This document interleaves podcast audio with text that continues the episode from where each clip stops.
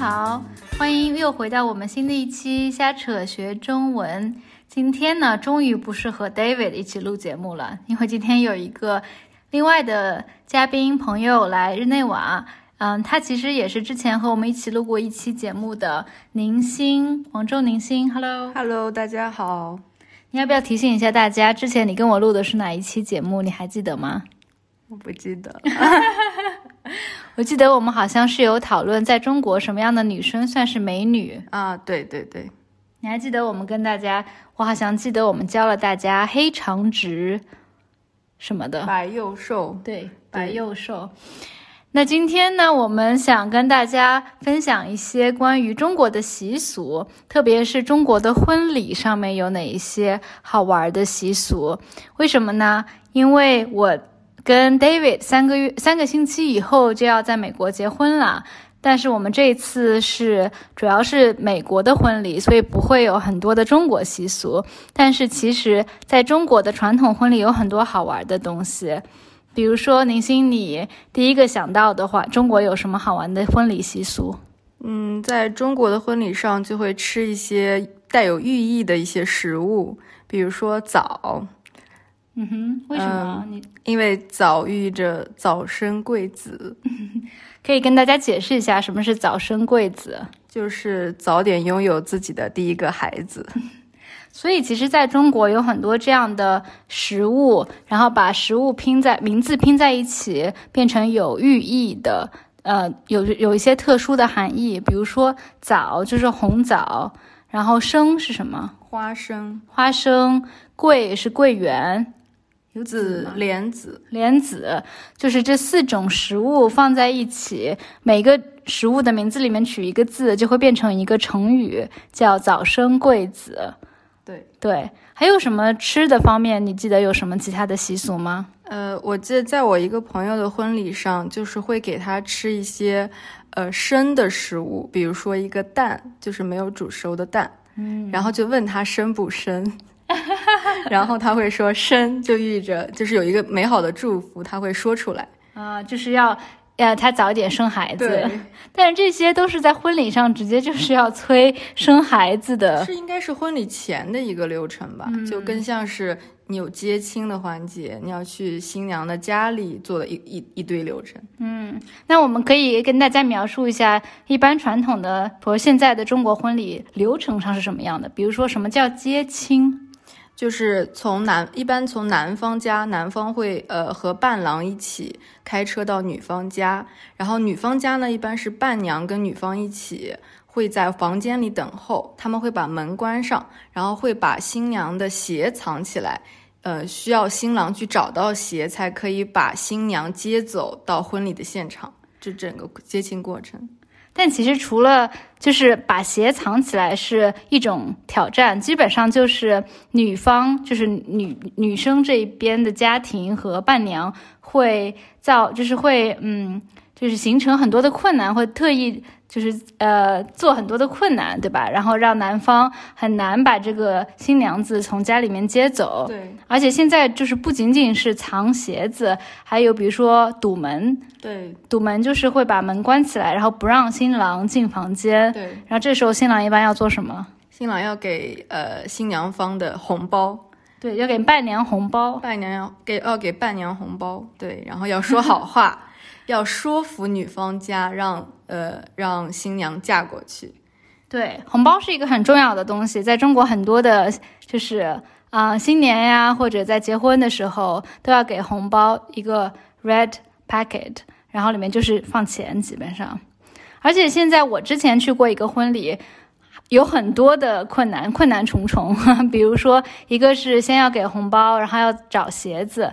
然后伴娘还设计了一些谜语和难题，比如说要问这个新郎一些关于新娘子的生活上的习惯呀什么的，对不对？对对，之前我去参加朋友的婚礼，就是伴娘会问很多，比如说新娘最喜欢的电视剧是什么，新娘最喜欢的书是什么，来挑战男方。然后如果男方答错了，或者答的跟新娘所想不一样的，就需要做其他的，比如说俯卧撑之类，然后夹气球之类来弥补。其实有好多的挑战和这些这些活动什么的，对，所以这是第一步，就是接亲。然后男方要把新郎要把新娘子从家里从自己的家里面接出来，然后一般现在都是坐轿车，就是对，对开车。但是古代的中国有一个特别有意思的习俗，是呃会用轿子接亲，就是有八抬大轿去新娘过门。对什么？你可以给大家解释一下什么是轿子？轿子就是古代官家出行的一个交通工具，需要有轿夫在四个脚上进行抬轿。嗯，然后八抬大轿好像是八个人，八个人是最隆重的一种出行方式。其实就是一个就是一个人坐在一个很大的木箱子里面，跟大家很直白的解释一下。然后下面有四个人或者八个人把这个木箱子抬起来，然后就是古代的，比如说有钱的人或者官员就会坐在这个轿子里面，所以他们就不用走路，他就相当于坐在一个椅子上，让人家抬着他走。但是在婚礼上也有这个习俗，就是新娘子会坐在轿子里，嗯，但现在已经没有人了。对，而且新娘子一般会穿什么样的衣服呢？就是我所经历的朋友的婚礼，现在已经是中西结合了，就是分别会有中式的一套和西式的一套。中式的一套就是中国传统的旗袍，西式的就是婚纱。嗯，但是我大部分参加的婚礼都是两套都有，对，就是接亲的时候会用传统的旗袍嗯，然后到晚上晚宴的时候会婚纱。而且中国的其实是一般就是红色的旗袍嘛，然后会有一个很东很重要的东西叫盖头，红盖头。红盖头其实是就是其实好像印度的婚礼也有这一个，会用一个面纱或者用一一一块布把这个新娘子的脸给罩起来。相当于就是古代的时候，可能很多的新郎从来没有见过自己的新娘子，所以在结婚的时候要掀起你的红盖头，这是一句歌词，意思就是说要把这个新娘的盖头给嗯掀起来，第一次看到新娘长什么样。但现在在我们现代社会，基本上是一个仪式，他们都见过了之前。对，也然后也有一些是用扇子代替盖头，就是扇子遮面，嗯然后新娘新郎需要把这个扇子给揭开。嗯，所以这个接完亲以后，一般后面还有什么环节，你记得吗？呃，一般好像是要到男方家去拜访一下男方的父母，对，然后最后就进行的是婚礼的仪式。但我感觉婚礼的仪式好像更西式一些，嗯哼，就是会有一个主持人，类似教父上去主持，然后问婚礼的誓言，嗯，然后双方各发言，嗯。然后还有一些嗯、其他添加进去的一些活动，比如说呃活跃一下氛围啊，会请小朋友上去表演节目，或者是给小朋友发礼物，让他们上来热闹嗯之类的。对，但是其实我之前有参加过一个蛮传统的婚礼，有一个很有趣的环节，就是在接亲以后去男方父母家有一个敬茶和一拜天、二拜地、三拜父母、夫妻对拜。我给可以给大家一一解释一下我刚才说的是什么意思。呃，就是这个是更非常传统的一个中国婚礼，就是在以前，因为孩子的身体是受之父母的，他们觉得第一先需要去呃敬拜天地，感谢天地给了他们这桩婚姻，然后第二要感谢他们的父母，就是高堂，叫二拜高堂，然后三是夫妻对拜，就意味着在这桩婚姻里面，夫妻双方要尊敬呃尊尊敬各位，然后最后是送入洞房环节。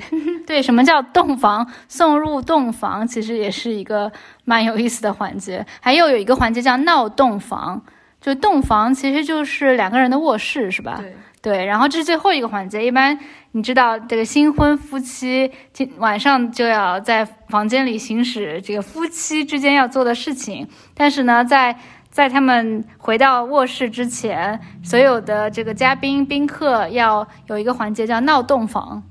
对，就是会比较热闹，但是在现代我参加的现代婚礼中，已经很少有这个环节了，因为基本上婚礼举办的地点都离呃两方的家庭比较远，所以婚礼进行的位置会就是大家会省略闹洞房这个过程。一般现在都是在酒店里面对，婚礼，所以中国的婚礼现在我感觉一般都是一天吧，从呃上午一般接亲，还是下午接亲？上午接我们我们当地是上午接亲，然后下午去男方家就是喝茶、吃花生、瓜子，然后说这些带有寓意的吉祥的内容，然后晚上是婚礼的仪式，嗯和酒席。嗯，对，一般就会。你觉得在中国，一般一个正常的婚礼的酒席是有多大？有多少人？呃，我之前参加基本上都是，呃，在中国的吃饭都是那种圆桌，所以一桌大概十个人，都将近是二十桌起的。嗯，所以就两百多个人左右。对，就是而且是比较轻，就是是桌子的排位其实比较清楚的，是男方的朋友坐在哪一边，女方的朋友坐在哪一边，男方的亲属，女方的亲属，男方的同事，女方的同事，所以每一桌其实都是互相认识的人。嗯，然后，所以婚礼的时候其实也是一个很好的机会，再重新去见一下你的那些同事。所以其实相当于有点像同事同事聚会、同学聚会。对，其实还蛮有意思的。我之前也有一个嗯大学的同学婚礼，然后但是我因我因为在国外，所以我就没有回去。但是好多同学回去了，就有点像老同学聚会，还挺好的。像你说的，对，嗯，所以你你不是有考虑过婚礼吗？对我还没有仔细想要怎么样，是因为我受到一个朋友的启发，就是我有一个呃关系比较好的大学室友，然后他是八月份举办的婚礼，就去年八月，然后他的婚礼呃非常的简单，他没有走那些接亲啊各种的环节，然后他只是让新郎骑了辆自行车去接的他，骑着自行车，对，然后自行车是他们特意装饰过的，就装饰了非常多的鲜花。然后其他那些伴郎伴娘也全部都骑着自行车，所以他们当时的婚礼还上了当地的报纸。嗯，因为非常的环保，就是因为婚礼的时候其实会铺张浪费很多的东西，比如说婚礼现场装饰的那些东西。嗯，他们这个行为就上当地报纸，这个其实我也不是特别喜欢繁琐的事情，所以我觉得还可以考虑一下。当然，我得排除我父母还有我对象父母的异议。对，所以说你这个朋友的婚礼就是连吃饭都没有。呃，对，应他们有吃饭，但就是私下里的聚聚会，对，非常简单，就不是那种呃，不是那种宴会。对，就说到铺张浪费这个事情，对现在的婚礼真是蛮贵的。我不知道你有没有听说过，现在在中国国内的婚礼一桌多少钱？比如说办一场婚礼一共要多少钱？而且还要请一些其他的，呃，比如说司仪，司仪就是刚才说的在婚礼上面主持的主持人，然后有婚庆公司。婚庆公司就是有一个公司，他会帮你做所有的婚礼的安排啊什么的，这一套下来还蛮贵的。你你知道大概多少钱吗？我我不大清楚这个具体的，但是但是确实挺贵的，可能要几十万，嗯，最便宜的应该也是几万，几万人民币。对，但其实，在婚礼上呢，但在中国也要收红包，就是每一个宾客都会给红包给新娘和新郎。嗯，这个好像我觉得是因人而异的，因为我之前有一个朋友，他结婚，他就是没有收红包，就是任何人来的都不收，是因为嗯，他家是公务员，不允许收红包，就是不管是不是因为婚婚礼，如果收了会被人唠口实，嗯，所以他们家是不允许收红包的，所以他们给所有宴请的宾客都提前说了不收红包。但是不收红包的话，婚礼很贵，钱就收不回来。因为我知道很多人家里面办婚礼，这个成本都是靠收红包收回来的。嗯，这个我就不知道，可能就像我作为他的朋友，我就会送他一些小的家电。嗯，就当然这个是我心甘情愿送给他的，因为我觉得这个就是他新婚嘛，送了他一个新婚礼物。但是其他的我就不大清楚。那你记不记得现在，比如说在中国参加一个婚礼，红包大概要包多少钱？我已经很久，那个朋友的婚礼是我参加的最近的一个婚礼了，其他的婚礼我没有再参加过。但是我其他的朋友听说的，比如说我对象参加别人的婚礼，然后关系好一点的，可能就一千五，关系一千五人民币就是两百美金。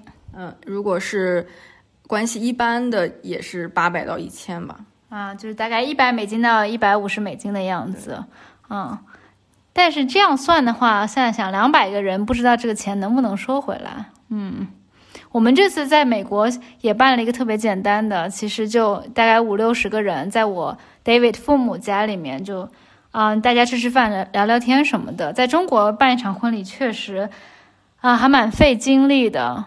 对，因为我之前其实也跟我父母提过，就不是很想办特别大的婚礼，但是父母因为我是独生子女，父母的期望肯定是自己的孩子，然后。呃，嫁人了或者是娶亲了，都希望告知天下 所有的人，所以他们会希望，呃，借这一次机会，特别是可以借这一次机会见一见以前的老朋友，或者是告诉大家，所以他们肯定不希望错过这样的一次机会，所以他们希望这个婚礼的仪式越大越好。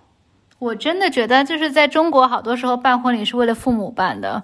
我有一样的感觉，因为我也是独生子女，然后特别是独生女吧，你就觉得爸妈 一辈子都是盼着你嫁出去的那一刻，所以我就觉得，如果我要办婚礼，大部分都是为了我爸妈开心。但是可能他们付钱，我不知道，父母会花很多钱办婚礼的。对，我觉得是，对，而且在这个在中国也蛮。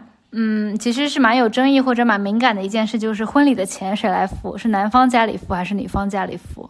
嗯，这个不知道，一般都是一半一半儿，我可能对，也可能是一半一半儿吧。或者也有可能是，比如说，呃，婚礼现场的钱一方来付，然后但是其他的背后的那些流程啊，婚纱呀什么的，比如，呃，对，因为结婚还要拍婚纱照哦，对对对，刚才都忘了讲这个流程了。有婚纱照，婚纱照在中国拍还是很贵的，对，很贵，而且婚纱照还挺重要的，我感觉。就这个还蛮奇怪的，因为其实在中国之外，我都没有听说过其他国家的人拍婚纱照。你可以解释一下啥是婚纱照吗？婚纱照就是男方和女方穿着婚纱和西装，或者是他们选择的觉得自己很好看的衣服，去拍很多呃定格一些场景，然后可以挂在家里啊，或者挂在父母家中，或者放在相册里。对，放在相册里留存纪念。嗯，但是现在大部分很多的婚纱照都是旅拍，就是一边旅行一边拍，所以价格非常的昂贵。对，其实。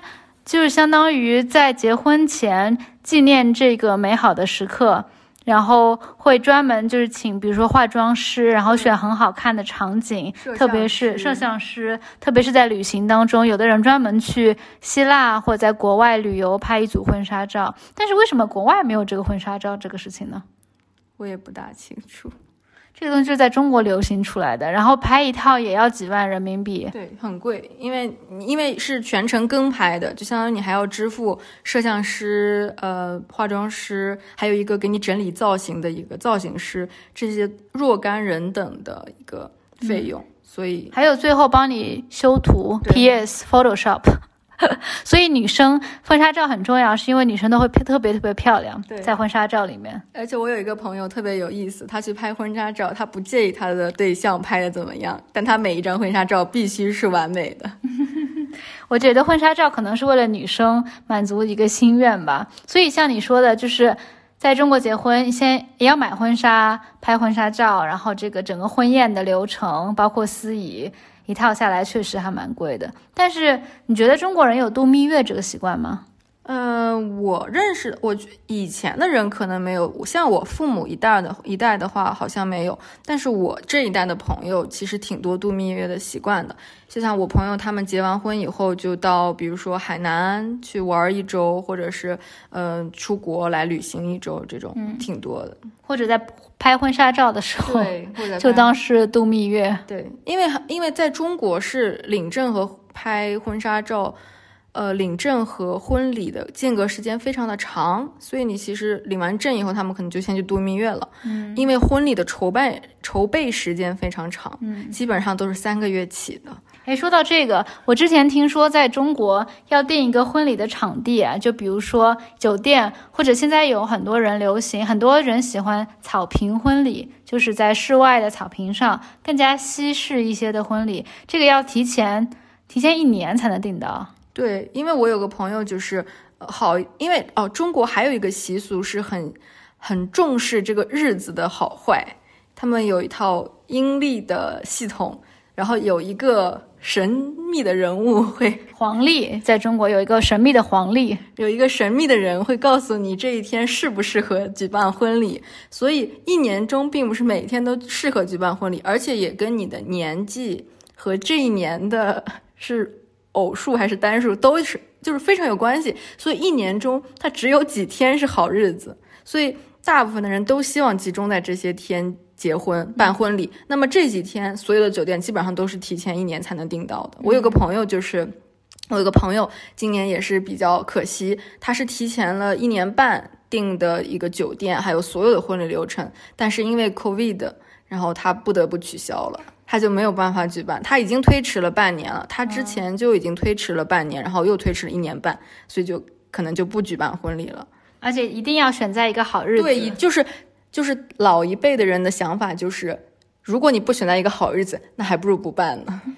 所以这个神秘的黄历，嗯，就是感觉是感觉就是这些酒店 搞出来的，只有这几个日子可以办婚礼，叫什么叫什么啊？黄啊，有一个词，黄吉吉日，呃，良辰吉日，对。良辰吉日是一个成语，意思就是是一个结婚的好日子。对，说起良辰吉日。就是在结婚的时候做每一件事情的时间点也是算过的，就比如说新郎要几点钟到新娘家接亲，都是以八结尾或者六结尾。就是比如说，然后婚礼的开始时间也是，比如说大家都已经到酒店到嗯到大大堂了，但是时间要等到八点零八分，然后才开始走这套流程。对，因为在中国的话，八和六是两个很吉利的数字，八是因为。大家可能知道这个谐音“八”和“发”是一样的，然后六顺，六六大顺，反正在中国有这么两个好数字，所以说这个黄历呢是算命的人会告诉你哪一天结婚，然后所有的时间要放在八和六相相关的时间。哎呀，好复杂呀！我现在觉得有点头疼。如果我明年要回国办婚礼的话，还是在国外办婚礼比较简单。对，然后，然后我也有跟我同龄的人，就是选择着出国办婚礼。像我认识的一个姐姐，她之前的办婚礼就是去的，呃，巴厘岛，然后在巴厘岛的水下进行了婚礼，这么浪漫。她请了多少人去？呃，六个人，就是双方父母和他俩。对，这样婚礼就是特别特别小，但是我觉得也蛮可惜的，因为其实有很多朋友还是想要一起庆祝。对，但他回国以后就跟大家吃饭嘛，但他们本身的婚礼就只是在水下进行的，嗯，是真的在一个水底隧道里面，然后双方的父母和他俩头，哦，外加一个教父可能见证了这个婚礼。哇，好浪漫呀！但是中国其实很多人也不信教，但他们还是会请一个 priest 牧师或者教父。对。可能我觉得中国人看那个电影，就是好莱坞的美国电影多了，所以也蛮喜欢，就是这种仪式，在教堂里面有一个教父。对，可能觉得这个仪式比较圣洁。